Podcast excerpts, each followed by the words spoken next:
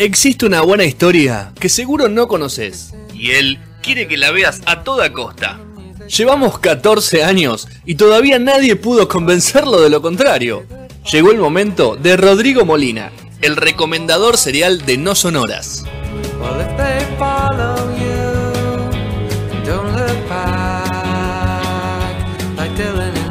Quinto y último bloque de No Sonoras, gana River 2 a 1, Petro está contento. Nos quedan 17 minutos para las 9 de la noche. Quizás le robemos unos 2 o 3 minutos que a este, al bajo porque lo agarramos bueno porque gana River. Rodri y Sergio lo tenemos, ¿están ahí? ¿Están por ahí? Estamos acá. Bueno, recomendador serial, recomendador de música, tenemos de todo acá, ¿eh? Tremendo. Ah, es un espectáculo, ¿eh? Y te- Petro no sé qué recomienda. ¿Qué recomienda? ¿Qué puede recomendar? Hamburgueserías en su momento Hamburguesa. En su momento sí, hamburguesa. toda liquidada, ¿sabes? Ya, ahora no. Hay no- que ver cuál queda abierta y cuál está cerrada, Petro. Yo ya no sé qué recomendar. Muy bien. Bueno, vamos a hablar de una docuserie, Rodri, que tiene cinco capítulos he investigado. Exactamente, Cinco. cinco capítulos de una hora. El caso Gregory o Gregory, llámenlo como les parezca, lo van a encontrar como Gregory en Netflix, Sí. pero bueno, es, es precisamente eso. El caso del asesinato de un chico de cuatro años que se llamaba Gregory, Muy bien. Gregory Vilmen. Bueno, eh, vamos con los hechos policiales para más o menos ponernos en tema. El 16 de octubre de 1984 aparece el cadáver de Gregory, este niño de cuatro años, maniatado en la orilla de un río, a unos kilómetros de la casa donde vivía junto a sus padres. Eh, así que bueno, fue toda una revolución, obviamente. La madre lo había dado por desaparecido un par de horas antes. Empezaron a, eh, a buscarlo y bueno, lo encontraron de esa forma en el río. O sea, muerto evidentemente por asfixia y totalmente maniatado. Así que bueno, fue toda una conmoción, obviamente. Y lo que tuvo de, de sorprendente que al otro día, eh, un día, o sea, el día después del asesinato del, eh, que se encontraba el cuerpo, el padre recibió una carta donde decía, tu dinero no te va a devolver a tu hijo. Chan, o sea, bastante fuerte el asunto. ¿Alguna deuda? Eh, sí, no, no, no queda muy claro, pero si algo nos pone en, en contexto la serie es en recrear de alguna forma o contarnos todos los hechos de una forma así muy eh, expeditiva y muy precisa, porque nos cuenta que durante tres años, o sea, los tres años anteriores, toda la familia había recibido amenazas de una persona que se hacía llamar el cuervo, amenazas telefónicas, amenazas también por carta o por correo, donde, bueno, contaba pormenores de, de cuestiones familiares, sembraba la discordia, decía que bueno que se iban a vengar de Jean-Marie, que era el padre de, Gregory, por algo que no se sabe muy bien qué era, que bueno, bueno, acusando a toda la familia y de diferentes cosas, ¿no? Pero más que nada sembrando eh, alguna desconfianza entre ellos. Era como alguien que podríamos decir estaba metido en toda la interna familiar y, y sabía cosas, o sea, porque en, en sus cartas, en sus llamados, que llegaron a ser un montón por día, o sea, una persona que realmente estaba obsesionada, al menos una o no sé si varias, porque la verdad que para hacer semejante laburo, llamar a alguien 30 veces por día, mandarle cartas, capaz que eran, claro, demasiada logística, capaz que, capaz que eran más personas, entonces había como un antecedente, o sea, alguien no lo quería a, a esta pareja conformada por Jean-Marie y Christine Villman, y bueno, obviamente tomaron venganza con asesinando a su hijo, así que realmente fue un caso estremecedor, como los que venimos hablando, ¿no? En estas columnas sobre docuseries de Netflix, ca- casos emblemáticos, como fue en, en Inglaterra el caso de Madeleine McCann o el, el- el crimen de las chicas de Alcácer en España. Bueno, aquí en el año 84, un caso emblemático en Francia, digamos. Así que es muy interesante cómo estos casos siempre de alguna forma podemos llegar a ver los mismos patrones, ¿no? Eh, cómo la prensa, la justicia, la policía se mueven de formas similares más allá de las épocas y más allá de lo que consiste el caso. ¿Y, en Bueno, este- y se- volvemos- y Netflix cómo lo muestra en este caso, Rodri? Al caso. ¿Sabes que te escucho muy bajo, Fede? Al caso, ¿cómo lo muestra? Muestra de, de- la investigación, muestra cómo los medios lo trataron, porque Al- Alcácer, Madeleine McCann, todo lo mostraba de diferentes maneras, o sea, le daba, separaba en cada, en lugares diferentes, digo. Mira, acá eh, tenemos primero que nada o testimonios directamente de los protagonistas. sobre todo al principio son testimonios de eh, los periodistas, uno principalmente de la revista Paris Match, que estuvo, muy involucrado en el caso. Y eh, bueno, tenía muchas grabaciones, había hecho mucho trabajo de campo, había grabado, sacado muchas fotos, entonces hay mucho material de archivo, mucho material de archivo, testimonios de todos los protagonistas, ya sean eh, los que están vivos en este momento, porque imagínense, pasaron más de 30 años, o sea, hay gente que ya no está, y mm, mucho material fotográfico, mucho material televisivo, mucho material de audios grabados y obviamente con especialistas en algunos casos sobre material que vale la pena analizar. Pero lo interesante es que no usa la voz en off, por ejemplo. No está contado con, no hay un relator diciéndote, sino que simplemente los protagonistas van eh, usando, digamos, contando esta historia de a poco y reconstruyendo aquellos días de, de 1984, mejor dicho, a partir de, de octubre de, 1800, de 1984, porque obviamente esto fue el principio y después todo se fue alargando, ¿no? Eh, así que bueno, eh, al parecer había cierta eh, envidia respecto a Jean-Marie y Christine, porque ellos habían progresado económicamente, eh, tenían, digamos, no, no, no todos en la familia los querían, pero tampoco esto justificaba de alguna forma todo esto, ¿no? Esta supuesta venganza. Pero bueno, lo que tuvo el caso, más allá de, esto que estamos diciendo, las amenazas del cuervo, esta cuestión macabra de cómo mataron a, a este chico, a, a Gregory, eh, es que fue, causó toda una fascinación colectiva de, este horror, ¿no? Digamos, a todo Francia le causó como una impresión muy grande, era todo demasiado atractivo, por decirlo de una forma. Y dice que cuanto más, eh, cuanto más horror y más, digamos, hay en el caso, digamos, más le gusta a la sociedad. Y el periodismo, obviamente, supo alimentarse todo eso, sobre todo la revista Paris Match, que hizo como un día a día del caso, con testimonios, fotos, metiéndose en la vida personal de cada uno de los protagonistas. Y cuando digo metiéndose, es metiéndose, onda, conviviendo con los protagonistas.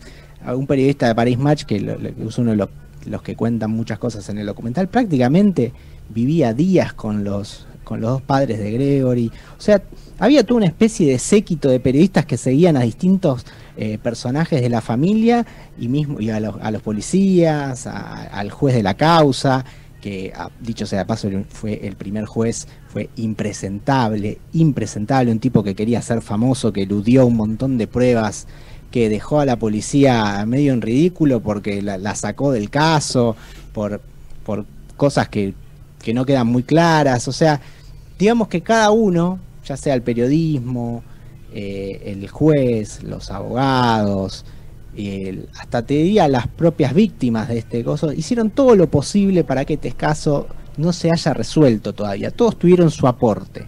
Todos hicieron algo para entorpecer la investigación, para, mm, digamos, eh, hacer algo que no debían en su momento y que hizo que al día de hoy el caso no esté resuelto. Lo cual es tristísimo porque uno cuando se su surgen este tipo de cosas dice, bueno, si hay una justicia, hay una investigación, debería, digamos, todo llegar a cierto curso y en todo caso si hay pruebas se seguirán, si no, pero bueno, pero ahí es increíble cómo los mismos protagonistas, en todo sentido hablo, ¿no? La, eh, los padres, las la familiares, el periodismo, todos influenciaron de alguna u otra forma para que esto quede así irresoluto hasta el momento. Es, es realmente sorprendente. A mí me, de las cosas que más sorprendi me sorprendieron del documental es esto, que todos hicieron su aporte para que esto no se resuelva. Algunos conscientes... Es, es, un caso, Rodri, que contás que, que encima había como eh, cuestiones previas, ¿no? O sea, había por donde investigar. No era de como algunas veces pasan desapariciones de la nada que nadie sabe qué pudo haber pasado. No, tal cual. Eso Acá es algo muy raro. Ir, ¿no? Claro. Exacto, eso es algo muy raro porque habían antecedentes de amenazas. Ya te digo, tres años de amenazas, cartas, llamados. No entiendo por qué no se. Eh, o sea, el documental en ningún momento explica si eso realmente fue denunciado por la familia o no, porque realmente este cuervo los estaba volviendo loco. Claro. O sea, era una cosa terrible a todos. Y es como que, bueno, ya tenías un pie. Bueno, hay alguien, se quiso investigar quién era el cuervo. De hecho, a través de las, de las cartas de, que había dejado, estas cartas anónimas que mandaba por correo, se hicieron estudios grafológicos, pero en ese momento la grafología no era una ciencia tan digamos, eh, podríamos decir, tan precisa como ahora, porque imagínate, no tenían computadoras para poder, digamos, rastrear ciertos aspectos de las letras, de, bueno, no, de- no había tanto análisis, o no era tan metódico como ahora, o no había las herramientas para hacerla tan precisa como ahora, y por ejemplo hicieron pruebas grafológicas a todos los familiares y amigos, cientos y cientos de pruebas gra- grafológicas que dieron que podían ser algunos, pero nada, nada preciso.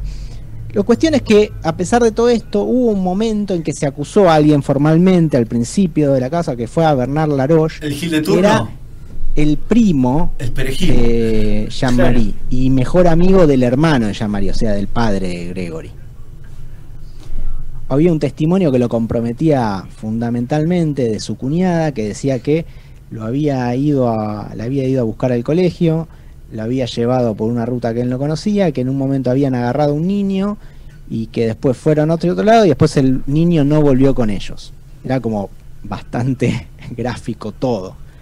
Era como realmente, si eso no, si eso no fue el secuestro del niño, ¿dónde Claro, está el ¿Dónde secuestro? está, no? Sí. Pero, ¿qué pasó?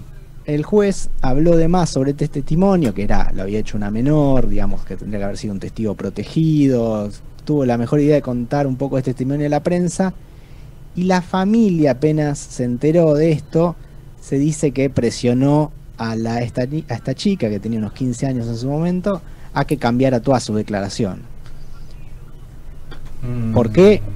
No lo sabemos. Estamos hablando de la familia de, de Gregory. la unificada, la familia de hijo. La familia Gregory. Ah, O sea, no se entiende por qué. De hecho, en un momento, para andar un poco en eso de las sospechas, el, el padre de Gregory sospecha de que la madre de él, o sea, su propia madre, está escondiendo algo o está encubriendo algo del hermano.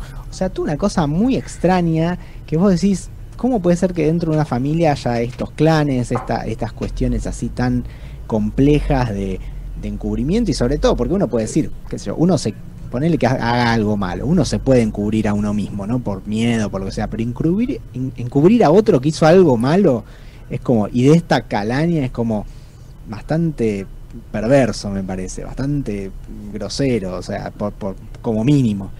Así que es, es impresionante realmente todos los tintes que, que fue agarrando este caso, donde gracias a, este entorpecimiento de toda la investigación y que no haya culpables, hubo luego asesinatos, suicidios, un montón de situaciones que vos decís parecen de película. Podríamos decir que en este caso la realidad superó a la ficción de una forma tremenda.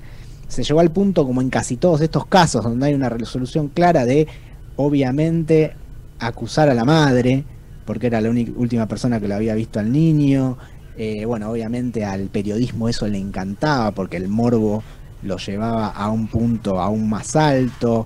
Eh, realmente algunas cosas son tremendas, que no se pueden creer. De hecho, en cada término del capítulo eh, hay una placa que dice que durante todos estos años se, habían acusan sin fundamento un montón de personas, pero que hasta el momento no hay nadie encarcelado por el, por este asesinato. La verdad es que como, como material de archivo es impresionante, como una cuestión de, como siempre hablamos, de la memoria colectiva. Y, es muy loco porque hemos visto casos en España, ¿no? como el de Alcácer, hemos visto el de Madeleine McCann, que si bien pasó en Portugal, era un caso, podríamos decir, de británico, y en este caso en Francia. Y a veces es como que siempre pasa lo mismo, de alguna forma. Siempre pasa lo mismo. Siempre hay alguien que hace las cosas mal, que entorpece todo, que elude y descarta pistas porque sí. Onda, hay una cuestión de caprichos y ego personal que hace que todo se termine confundiendo y que de alguna forma el caso nunca se resuelva por estos pequeños detalles que sumados son realmente muy importantes. Eh, es realmente muy muy loco y, y a veces mirándolo a las distancias causa un poco de, de miedo en algún punto y por el otro lado decís, ¿qué haría uno en cada situación? ¿no? ¿Qué haría cada uno en una situación de esas? En un momento hay un testimonio que dice, la gente vive las tragedias del otro como un espectáculo. Y a veces los protagonistas terminan actuando en su propia tragedia y reciben el pago de quienes la comercializan. Porque imagínense que un momento, obviamente, las revistas, los programas de televisión le, le ofrecían Sí, plata a dinero ellos, a madres de Gregory, para por la nota. fotos, por Sí. entrevistas. O sea, es como que de alguna forma todos se prestan a eso, eh, por querer tratar de ganar eh, bueno, el- la buena opinión, dicho sea de paso, de la opinión pública, de, porque a veces, como decíamos antes, está el juicio que a veces tarda años y años en llegar, y a veces está el juicio mediático que es en el día a día, y hay que tratar de ganarlo en ese momento, porque está influenciado por el periodismo, los abogados, y eso, quieras o no, termina influenciando a los jueces. Entonces es, es realmente muy complejo, o sea, este tipo de casos se juega en un montón de ámbitos, no solamente en el ámbito de la justicia. Y obviamente con, en estos tiempos modernos, si bien esto pasó en el 84, la prensa, la radio, la televisión, todo tiene que ver y en, eso, en esos espacios también se está jugando parte del caso. Y en este, en este caso, en el caso de Gregory, fue fundamental. Fue fundamental porque podríamos directamente echarle la culpa de por qué no se resolvió aún este caso de la muerte y asesinato, mejor dicho, del pequeño Gregory. Cuatro años, 36 que pasaron y todavía sin, sin, sin Bueno, capaz que pasa como lo que nos contó Juli, ¿no? Al principio. Es 96 años Sí, después. qué sé yo. una 100 reparación. años. No, Lo que pasa que en este, en estos, en esta clase de casos, cuando hay, vos descartás pruebas, por ejemplo, o, o no hiciste en su momento una prueba de ADN, ya después no sirve. Ya Sí, ya está. Se- se- De se- hecho pasó que quisieron hacer pruebas de ADN de ciertas cosas, pero lo hicieron tantos años después que ya el ADN no servía no servía. o que no estaba cuidado como debía. Entonces es como que hay cosas que se, se pueden resolver en el momento o no se resuelven. Y el, el tema es ese, que hay que actuar rápido y bien, que la, que la, la urgencia no haga que hacer las cosas rápido y mal, ¿no? Entonces es un tema, ¿no? Eh, si me preguntas a mí, luego de ver y analizar un montón de, de- de material, eh, vi varios archivos de YouTube, varias cosas, para mí está clarísimo que el primo, este Bernard Laroche, Me gusta, me gusta Rodri Que- que estaba, está implicado. Tiene no algo que si ver. no matarlo, pero capaz que sí en, en entregarlo, en haberlo entregado. Evidentemente algo escondía y por algo el testimonio de su cuñada en un momento lo implicó y luego se desdijo. Pero está más que claro. O sea, el tema es por qué no siguieron con esa pista. Lo van a averiguar en un punto por qué no se pudo seguir tanto con esa pista, porque obviamente Bernard tiene un final inesperado en algún punto. Así que pero es, es, es muy loco como que a veces las cosas están tan claras y simplemente porque un juez decidió que esto sí, que esto no, que esto o, o- hace algo así rápido con la urgencia y lo hace mal, entonces quedan eh, las pruebas no sirven, los testimonios no sirven porque no fueron hechos con ciertas, eh, digamos, con cierta metodología y te cagan todo un caso cuando las cosas están un poco más que claras. Así que creo que, que el caso de Gregory, la, la- la miniserie en sí misma, se suma a, a estas grandes miniseries sobre casos emblemáticos que hemos visto y que estamos viendo en Netflix, como fue, el, como dije, el de Madeleine McCann, el de Alcácer. Así que para los que Sí. les gusta esto, a los que les gusta jugar un poco a ser detectives en algún punto, y sobre todo a los que les gusta, más que nada, a mí que me gusta el periodismo, analizar el rol de los medios y lo que es la responsabilidad de informar y de no ser parte de la historia, porque acá es, es impresionante, no es que el periodismo se dedicó a informar, quiso ser parte de la historia e influyó de forma directa en la historia, es más que importante. Es como, no sé, en las escuelas de periodismo tendrían que mostrar en algún punto esto para decir, esto no va Esto no. o no se debe hacer. O sea, hay un límite, hay un límite. No puede ser un periodista tanto protagonista como un padre de una, como una víctima o como un juez. Entonces ahí cuando las cosas, cuando se mezcla todos esos roles, se mezclan, es donde empiezan los problemas. Y así estamos, con este caso que no pudo ser resuelto en más de 30 años.